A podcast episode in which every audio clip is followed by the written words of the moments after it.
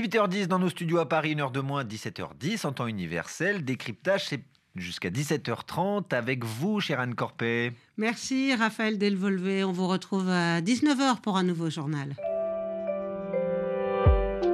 Décryptage.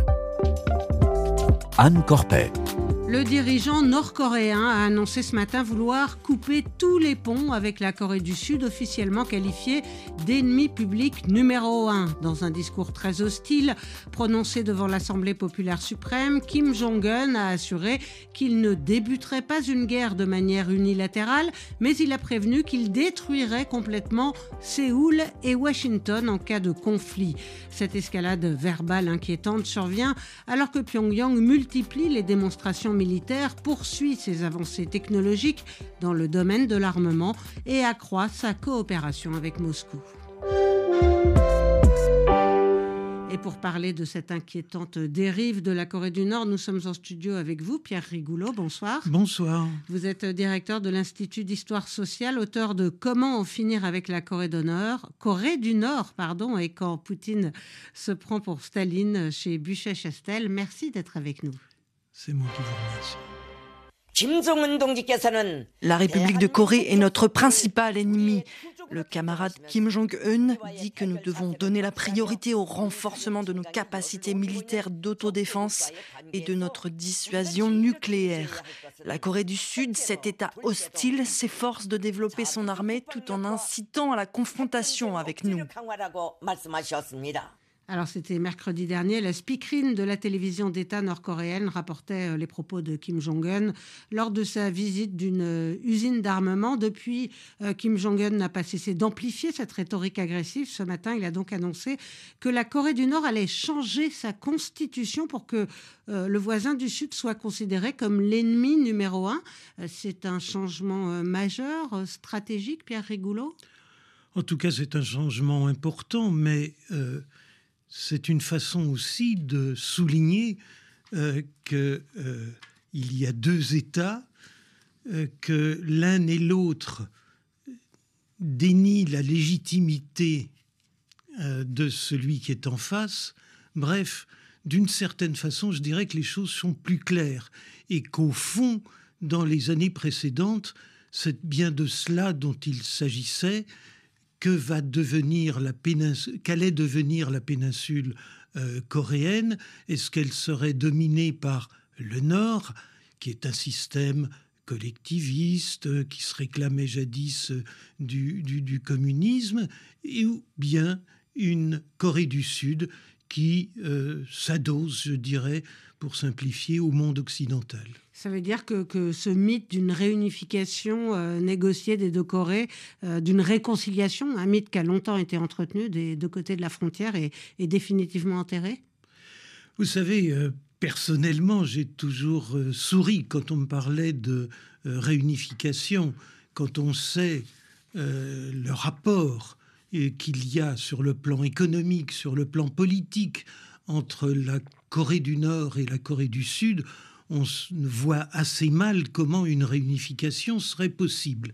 Euh, d'autant plus, si je me souviens bien, que les milieux d'affaires euh, sud-coréens n'étaient pas très emballés par cette euh, réunification parce qu'ils avaient eu l'expérience de la RDA et de la RFA, des, deux Allemagnes. des deux Allemagnes. Donc, on est dans un rapport, je dirais, de 1 à 5, quelque chose comme ça, entre les deux Allemagnes. Là, ça serait quelque chose comme 1 à 20 sur le plan économique. Bref, il n'est pas question de, euh, pour ces milieux-là, d'envisager, au moins dans un avenir proche, la réunification. Mais il y avait des, liens quand même entre les deux Corées. Euh, concrètement, euh, c'est la rupture officielle de toutes les passerelles possibles entre les deux pays? En tout cas, apparemment, euh, on coupe les derniers ponts qu'il y avait, euh, puisqu'il y avait quelques organismes qui étaient chargés, même au nord, euh, de, travailler sur la réunification. Évidemment, eux, voyaient la réunification à leur profit, une façon de d'instaurer la pensée du Juche, c'est-à-dire la politique euh, socialiste nord-coréenne sur l'ensemble de la péninsule. Il y a également des instituts de ce genre. Il y a un, ministre il y a un ministère de la réunification, de l'unification à, à, Séoul, mais euh, on voit décidément euh, mal après ces dernières déclarations, comment euh, les choses pourraient se renouer. Encore que, encore que. Vous savez qu'on a eu l'habitude euh, ces dernières années de renversements tout à fait spectaculaires. Mais dans son discours, là, euh, Kim Jong-un a, été très euh, agressif. Il a menacé son voisin d'entrer en guerre pour toute violation, ne serait-ce, a-t-il dit, que d'un millième de millimètre du territoire du pays. À Séoul, le président a dit que la Corée du Sud riposterait au, au centuple à toute provocation du Nord. Ça veut dire que le moindre incident, le moindre dérapage peut maintenant immédiatement dégénérer en conflit? Oui, évidemment, c'est une des raisons pour lesquelles on peut euh, être malgré tout inquiet. Je peux paraître insouciant ou inconscient en vous disant que euh, on a déjà vu cela, euh, que le passé des rapports entre le nord et le sud ressemble étrangement à une sinusoïde avec ses hauts et ses bas il y a en ce moment une situation qui, euh, qui est particulièrement tendue. Surtout qu'il n'y a plus de téléphone rouge entre Il n'y a plus de téléphone rouge. Euh, et évidemment, on peut toujours penser à un dérapage. Ça peut euh, théoriquement exister. Et de ce point de vue-là, on peut être inquiet. Mais je me répète, euh, on a déjà vu des situations au moins aussi tendues. Il y a euh, une douzaine d'années, dans, ces îles qui ont été bombardées récemment, Yongchon, euh, il y avait, il y a eu des morts après un bombardement nord-coréen. il y a eu une frégate euh, sud-coréenne qui a été coulée, si je me souviens bien, il y a eu 46 euh, morts parmi les marins sud-coréens. Bref, nous n'en sommes pas là. Et à chaque fois qu'il y a menace, c'est une menace conditionnelle de la part de Kim Jong-un. C'est-à-dire, si vous nous provoquez, alors nous vous, nous vous, nous vous détruirons, nous, vous, nous, nous en finirons avec vous. Le père Kim Jong-il, le père de l'actuel Kim Jong-un, disait Nous noierons nous noierons Séoul dans un océan de flammes. Eh bien, c'est un peu la même euh, rhétorique, mais conditionnelle. sauf que les armes ne, sont pas les mêmes. Hein. Ce discours a eu lieu euh, le surlendemain du tir par Pyongyang d'un nouveau type de missile balistique euh, hypersonique à portée intermédiaire à combustible solide. Alors moi, je ne suis pas spécialiste. C'est une avancée technologique importante pour la Corée du Nord en termes d'armement? Oui, vous avez raison de dire qu'il y a d'une part euh, euh, une tension internationale dont nous reparlerons peut-être tout à l'heure, mais il y a aussi, en effet, euh, un, comment dire, un climat... Un, accroissement des capacités militaires de et Pyongyang. un accroissement des capacités militaires de, de Pyongyang. Alors, il y a divers points qu'il faut noter. Il y a eu cet essai euh, des essais balistiques en grand nombre, plusieurs dizaines chaque année, et on en arrive au point où euh, nous avons vu les Nord-Coréens euh, placer en orbite un satellite qui est capable de donner des renseignements sur les adversaires potentiels de la Corée du Sud. il y a tout récemment je crois que ça a été indiqué une première fois en novembre dernier. Euh, la possession par la Corée du Nord euh, de missiles euh, dont les capacités en vitesse en particulier sont exceptionnelles. Je crois que c'est cinq ou six fois la, vitesse du son. Et en plus, avec des ogives nucléaires qui pourraient être guidées. Guidées donc capable de détourner des engins susceptibles de les détruire c'est effectivement une situation nouvelle, une situation que nous n'avions pas il y a quelques années.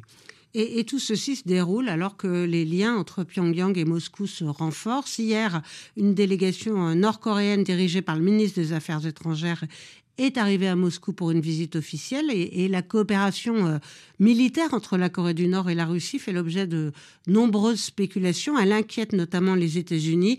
Écoutez euh, ce que disait John Kirby, le porte-parole à la sécurité nationale à Washington, euh, le 5 janvier dernier. Le 30 décembre 2023, les forces russes ont tiré au moins un de ces missiles balistiques nord-coréens en Ukraine.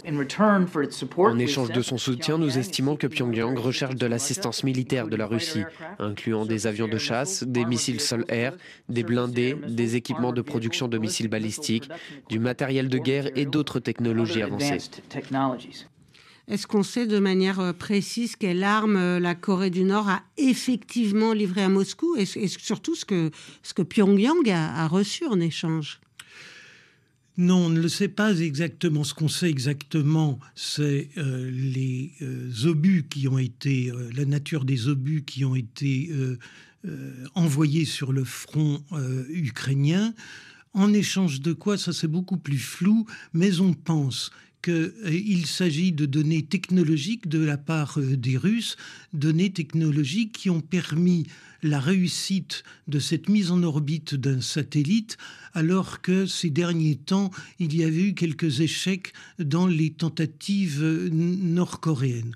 Mais en tout cas, il faut en effet souligner ce, j'allais dire, ce rapprochement, cette alliance très étroite entre la Russie et la Corée du Nord.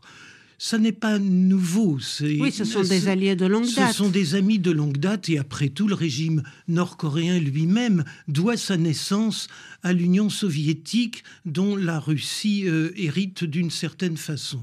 Mais, euh, Mais ça s'est accéléré depuis, depuis le début de la guerre en Ukraine. Exactement. Habilement, les dirigeants nord-coréens, je parle du père, du grand-père et de l'actuel euh, Kim Jong-un, ont été capables, au fond, de jouer un jeu assez subtil d'équilibre entre leurs grands alliés, euh, les euh, dirigeants chinois et les dirigeants russes. Et puis, ces derniers temps, il faut bien reconnaître que le curseur nord-coréen semble euh, plutôt du côté, euh, du côté russe. Ça veut dire que, pardon, euh, Moscou a, a, supplanté Pékin comme premier allié de Pyongyang? Alors, naturellement, officiellement, pas du tout, mais on a l'impression que la la position et les décisions de Poutine semblent convenir davantage à la Corée du Nord. Ça me rappelle que pendant la guerre du Vietnam, vous voyez, ça, remonte assez loin, déjà la Corée du Nord euh, faisait sienne le mot d'ordre de Che Guevara, qui était 1, 2, 3 Vietnam, pour disperser, en somme, les efforts euh, des Américains. Eh bien, euh, être aux côtés des Russes, c'est d'une certaine façon, au fond, en ce moment, obliger les Américains euh, et les Occidentaux à être sensibles au fait qu'il y a plusieurs lieux d'affrontement possibles, des points chauds. Hein. Il y a l'Ukraine, bien évidemment. Il y a donc, grâce aux efforts de Kim Jong-un, la Corée du Nord et la Corée du Sud. Il y a évidemment Taïwan également. Bref. Et Gaza. Euh, et sans parler de, Gaza, où l'engagement des uns et des autres, enfin de ceux dont nous parlons, euh, paraît moins, moins net encore qu'il euh, il y aurait beaucoup à dire. Mais euh, est-ce euh, que, que, dit la Chine au fond devant cette euh, montée d'agressivité de son partenaire nord-coréen et devant ce, rapprochement avec Moscou? Oui, qui semble d'une certaine façon non pas l'exclure, mais en tout cas laisser entendre que la préférence est du côté de Moscou plutôt que du côté de, de Pékin. Eh bien, la Chine a réagi récemment en demandant aux deux parties aux deux parties, c'est-à-dire aussi bien à la Corée du Sud qu'à la Corée du Nord, de la retenue. Je crois que la Chine elle a eu actuellement, en tout cas, et dans ces lieux-là, une autre, d'autres méthodes que celles euh, prônées par, par les Russes, euh, je veux dire que la Chine ne tient pas à ce que la péninsule euh, coréenne soit une zone instable, une zone où le commerce qui est important entre la Chine et la Corée du Sud ne pourra se faire. Bref, la Chine souhaite calmer le jeu. Et euh, cependant, elle, ne veut pas non plus apparaître comme opposée à euh, ses amis russes. Bref, il y a un jeu très subtil qui est en train de se euh, nouer dans cette région du monde et avec des conséquences tout près de nous, c'est-à-dire en Ukraine. Et, Vladimir Poutine a été invité à venir en, Corée du Nord cette année. Il n'a pas dit encore s'il comptait s'y rendre. Ce serait une victoire, un moment important, j'imagine, pour Kim Jong-un. Ce serait certainement euh, une victoire, un moment important, euh, parce que la Corée du Nord, ce qui jusque-là était vu avec euh, mépris comme cet État renfermé sur lui-même, ce demi-État au fond, puisque c'est entre le le Yalou, euh, le, Tumen d'une part et euh, la zone démilitarisée d'autre part que vivent 26 millions euh, de Coréens du Nord, hein, on a l'impression que cette, ce renfermement, cette, ce mépris, eh bien, Kim Jong-un en triomphe. Il sort de, cette, de cet renfermement, il devient une puissance euh, non seulement nucléaire, mais j'allais dire diplomatique, puisque euh, leur poids euh, existe également en Europe, c'est-à-dire en, Ukraine. La Corée du Nord est un des très rares pays qui ait reconnu l'indépendance de l'oblast de Lugansk et de l'oblast de Donetsk. On a envoyé de Pyongyang des ambassadeurs. Et, tous ces messages euh, diplomatiques, mais aussi belliqueux de, Kim Jong-un, ces démonstrations de force, ils ont aussi une visée domestique euh, pour le peuple nord-coréen? Je ne sais pas, parce que, ce que je, veux dire qu'en effet, on a l'impression que les gens sont plutôt euh, ce qu'on voit du moins à la télévision nord-coréenne et euh, ont l'air plutôt euh, satisfaits de voir leur pays euh, fort, mais est-ce qu'on leur demande leur avis réellement? Est-ce que au fond d'eux-mêmes, les Nord-Coréens ne préféreraient pas avoir de quoi manger? Je ne dis pas qu'il y a euh, qu'il y a une famine en Corée du Nord. Je dis que selon simplement la FAO, il y a 40% des Nord-Coréens qui souffrent euh, de disette et qui ont du mal à se nourrir. Donc, et qui préféreraient peut-être peut-être un bol de riz supplémentaire à un missile, supplémentaire. Voilà. Et il y a des élections en, avril prochain en Corée du Sud, évidemment en novembre euh, aux États-Unis. Est-ce que ce calendrier électoral joue euh, Est-ce qu'il peut avoir une influence sur cette attitude actuelle très belliqueuse du leader nord-coréen Pour ben, conclure, parce qu'on n'a plus beaucoup de temps? Mais on peut dire de, déjà qu'à chaque fois qu'il y a un, un, gouvernement de droite en, Corée du Sud, un gouvernement un peu raide, dans, euh, un peu droit dans ses bottes face à la Corée du Nord, on peut être sûr que le ton monte. Hein. les euh, Nord-Coréens préfèrent bien sûr ces, gouvernements qui justement parlaient de réunification et étaient prêts à aider, et le faisaient d'ailleurs euh, sous forme alimentaire ou autre à la euh, Corée du Nord. Donc il y a déjà de ce côté-là, comment dire, quelque chose qui, qui compte. Le je, pardon. Je suis désolée, mais nous sommes obligés d'en terminer. C'est la fin de cette émission. Merci beaucoup, euh, Pierre Rigoulot. On reparlera euh, sans doute euh, des élections américaines et de l'impact en Corée du Nord lors d'une prochaine fois. Mais ça comptera. Merci Hélène Avril à la réalisation et Éléonore Krenik qui m'a aidé à préparer cette émission.